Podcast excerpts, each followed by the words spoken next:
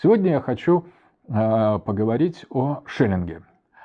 На самом деле э, у Шеллинга творчество Шеллинга распадается на две части. Э, он перестал в какой-то момент в середине своей жизни публиковать философские произведения и сосредоточился на лекциях.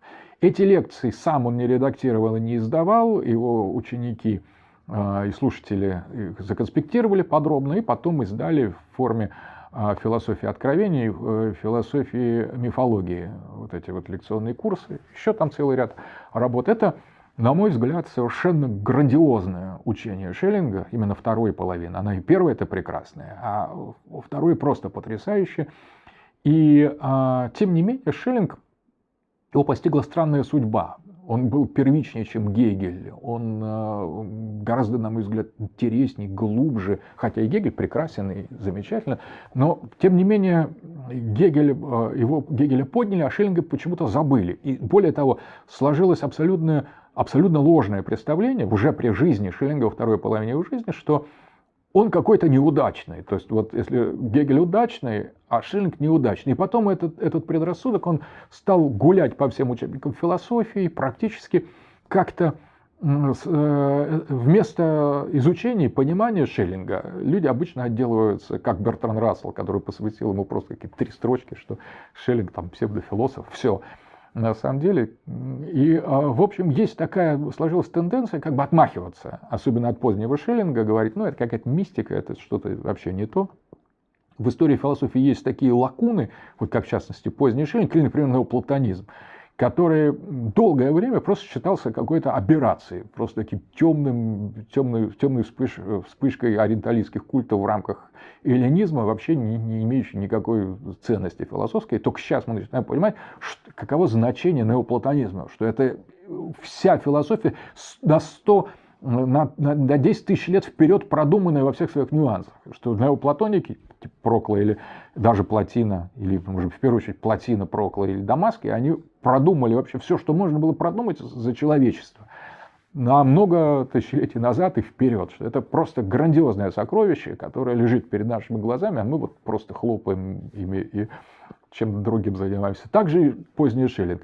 А, ну, а, я хотел бы совсем такую простую э, э, линию у Шеллинга, главную и одновременно простую, а, описать, которая, на мой взгляд, чрезвычайно полезна для всего. То есть это такая методология, которая просто уникальная. Философская методология. И как ни странно, хотя вроде она везде подразумевается, и вроде все должны как-то это знать, но я вот пока не столкнулся с людьми, которые по-настоящему по достоинству оценили эту сторону Шиллинга. Специалисты скажут, мы это все знали, что вы нам рассказываете, ну и ладно, знали и молодцы, там, а кто не знал, я думаю, будет интересно. Так вот, Шиллинг мыслит э, таким образом э, философский процесс, что вначале есть некий дух, субъект. Это почти как у Гегеля. То есть есть дух, которого Шеллинг называет А2. Это очень интересно. А и индекс 2. Большой А и, и, и 2. Вот этот А2, этот э, дух, он как свет, который зажигается во тьме. Кто это? Что это такое по, по Шеллингу? Это Бог, это логос, это мысль, это ум, это мыслящее присутствие. Какое, спросите вы? Шиллин скажет, философское. Мы не говорим о Боге, предшествующем творению, мы не говорим о мысли внутри творения, мы не говорим о имманентности. Это просто вот свет. Свет – умный свет. Что такое умный свет мы э, представляем, то что мы мыслим. Если мы представляем, что такое умный свет, это как бы то, что мыслит в нас. Не мы сами, которые мыслим, потому что это уже вторичное, а вот то, что мыслит в нас, то, что мыслят. Мысль – это А2. Чья? Ну, явно не чья, а та, которая предшествует еще любому, эм, любому обладанию. Это та мысль, которая обладает нами, когда мы мыслим, а не мысль, которой мы, которой мы обладаем, когда мы разговариваем или э, что-то еще пытаемся сделать. Соответственно, вот это А2. Почему оно А2? Потому что оно, несмотря на свою первичность и возникновение во тьме и в пустоте и в ничто, оно все равно не является единственным, потому что оно окружено тьмой. И вот слова а, а, евангелиста Иоанна «И свет зажегся во тьме, и тьма не объяла его» трактуется Шиллингом как существование А2, то есть вот этого мыслящего ума, перед лицом чего-то другого, чего нет. Потому что все, что есть, это он, это А2. А все, что не он, того нет. А все, что того нет, это тьма. И тьма вокруг. И вот эту тьму А2 называет Б. Б – это все то, что не является умом. Как хочешь, так и понимай. Вот все то, что не является умом, это не, типа ничто, такое черное ничто, окружающее ум. И, э, потому что все содержание находится в уме, весь свет. А вне его находится только не он сам. И дальше А2, теперь, поскольку он не один, А2, но перед ним нет еще единого, он сразу возникает как А2. Вот это важно в окружении тьмы он начинает, он называет эту тьму Б. То есть не А в этом смысле, Б. И дальше начинается динамика отношений вот этого ума или божества, светового божества со стихией тьмы. Эта стихия тьмы может решаться принципиально по-разному. То есть она может преодолеваться, она может а, э, становиться антиподом, она может воспри... забываться для А2, но она все время существует как некоторое Б. И дальше, самое важное для Шеллинга, истории, как истории творения, истории существования, нет отдельно от истории взаимоотношений А2 с Б. То есть все, что есть, и в том числе то, что есть исторически, через человечество, через религию, через э, историю народов и цивилизаций, все это не что иное, как отношение А2 к Б.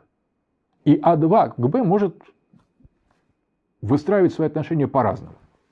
Дальше именно отношение А2 к Б является исследованием возможностей версии отношения А2 к Б становится главным ключом для Шеллинга для понимания мировой истории, э, истории религии, истории культур, динамики. Крайне увлекательные идеи, но в основном все речь идет о том, что А2 решает свое отношение к Б. И в один из моментов, исторических моментов, или в одном или из случаев, или в одном из поворотов отношения А2 к Б, А2 понимает или утверждает, или догадывается, или хочет. Тут очень трудно подобрать точное выражение для описания таких фундаментальных метафизических реальностей. Но иными словами, А2 говорит, что Б – это А1. А А1 это означает не, не отсутствие ума, а предум. Не отрицание самого себя, а пред само себя. То есть на самом деле тогда А2 осознает себя по-настоящему как А2 перед лицом А1, то есть как сына по отношению к неизвестному отцу. И Б перестает быть тьмой в негативном смысле, в привативной тьмой, как не А, а становится позитивной тьмой, апофатическим началом или апофатическим хен у Платина единым, который предшествует бытию, если э, следовать за интерпретацией диалога Парменид Платона, который не может существовать. По Платону и по Платину э, единое не существует. Оно предшествует бытию, потому что как все, что находится в бытии, это уже двойственное, потому что оно включает в себя единое и множественное. А вот истинное единое не существует. Точно так же строится отношение у Шеллинга между А2 и Б, потому что в какой-то момент А2 может распознать Б как А1, то есть как вот, скажем, единое, как апофатически единое, предшествующее А2. И тогда это Б, которое казалось раньше Б, становится А1 как отеческое начало по отношению к А2. Соответственно, между ними, между светом и тьмой складывается, тогда выстраивается новая система отношений, потому что Б опознана как один, а больше не Б. Соответственно, это не другое, а это то же самое, только предшествующее по отношению к А2. И признание А2 со стороны А2, признание тьмы как А1 означает встречу с Отцом. И познание этого темного импульса, который окружает свет, как отеческая подоплека этого света. И тогда по Шеллингу возникает А3. А3 – это то, что демонстрирует факт обнаружения А1 вместо Б со стороны А2. И между ними возникает некоторое э, такое уже полное, абсолютное взаимоотношение между этими тремя началами. Потому что третье начало тоже было неизвестно, скрыто, его, по, по сути дела, не было, пока А2 воспринимал э, тьму как Б. И лишь тогда, когда А2 возникает, осознает э, тьму, то есть не себя, как А1, как своего апофатический исток, тогда и дает о себе знать А3. Соответственно, ну, в этом, конечно, богословы легко э, узнают одну из версий толкования троического догмата, совершенно осознанно, конечно, что было у Шеллинга. Но что здесь интересно, что Шеллинг а, берет а, тринитарную, тринитарное богословие в качестве именно философской философской матрицы, философской парадигмы, которую он применяет гораздо шире, он применяет к культуре, он применяет к истории, он применяет к мышлению. И возникает, а, как бы история человечества оказывается не чем-то отдельным, не просто отражением этих божественной динамики внутри трех начал, начиная от 2, его отношение к Б, потом опознание под Б А1, а потом появление А3 как печать под актом опознания а, в Б А1 со стороны А2. Вот кажется, что это событие или нарратив такой метафизический, и так в теологии классической так и есть, и вечный. Так вот, с точки зрения Шеллинга самое интересное, что этот процесс, который я так кратко описал, и является содержанием истории. То есть история не является просто чем-то другим или каким-то отражением, каким-то следствием, скажем так, этих процессов, а история является этими процессами. То есть, соответственно, человеческое сознание, человеческая мысль не является совершенно радикально явлением другой природы, нежели А2. Она и есть А2.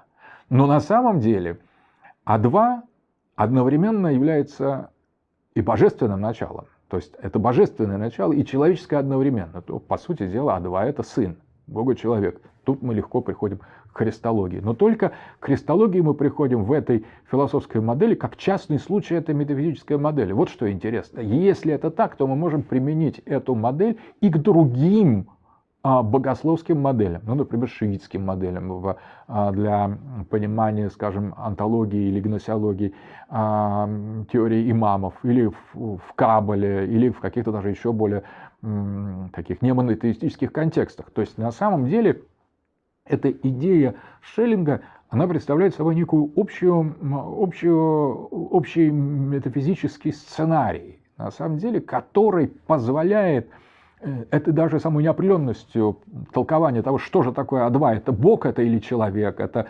скажем, наша мысль, не наша мысль, это божественная мысль или человеческая мысль. Он говорит, да подождите, вы с такими э, точными градациями, это слишком, как бы, не, не, не торопите, дайте вызреть этой мысли, вызреть это, этой метафизики.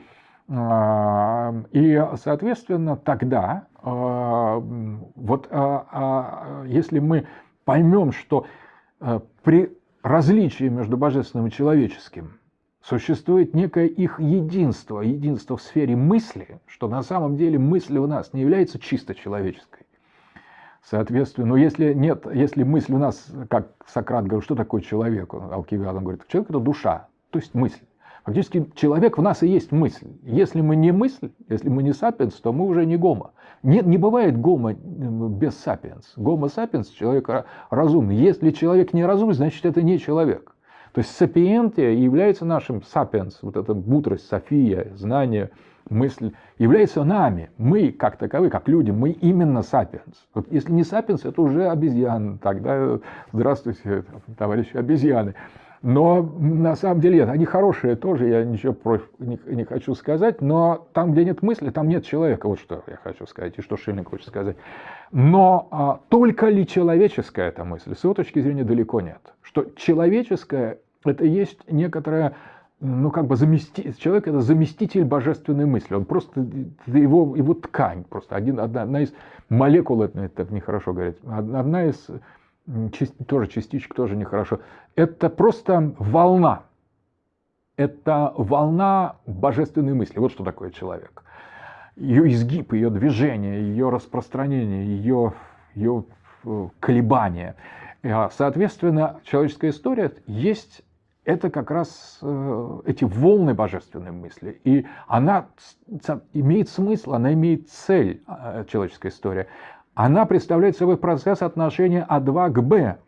И постепенное распознание со стороны А2 в БА1 имеет телос. Конец истории – это появление А3. То есть, когда А2, то есть сознание, осознает в тьме свое отеческое протобытие – то возникает совершенно новое, новое явление А3 или то, что Шеллинг уже исторически назвал царством Святого Духа. Соответственно, э, три, три, три этапа истории. Этап Б слэш А1, то есть тогда, когда мы не знаем точно, А2 не знает точно, как относиться к тьме, как к Б или к А1. Второй этап – это эпоха Отца, эпоха сына – это эпоха А2, то есть вступление субъекта, мыслящего субъекта в свои права в полной мере и драматическое соотношение к прошлому, это отношение Нового к Ветхому Завету. И, наконец, третья эпоха, а, когда А2 осознает что он имеет, он имеет дело с А1 в лице окружающей его тьмы, распознает в тьме апофатическое начало, и это, результатом этого становится явление третьего начала А3. Это грандиозная идея теологии, которая не отделяется от истории.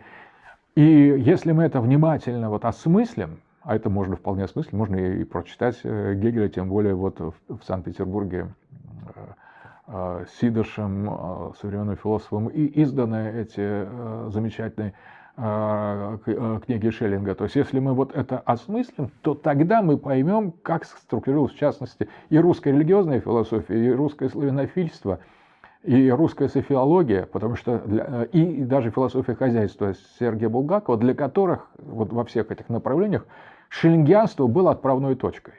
На самом деле Поняв это, мы поймем настолько много в нашем, многое в нашем собственном русском логосе, что позитивные результаты подобного рода интерпретации, они настолько грандиозные, что мы даже представить себе не можем, как много даст нам, русским людям 21 века, а, вот это прочтение позднего Шиллинга, потому что мы сквозь это очень много поймем, поймем в самих себе, в нашем, в осмыслении нашими лучшими мыслителями 19-20 века нашей собственной судьбы и наше место в истории. Всего доброго.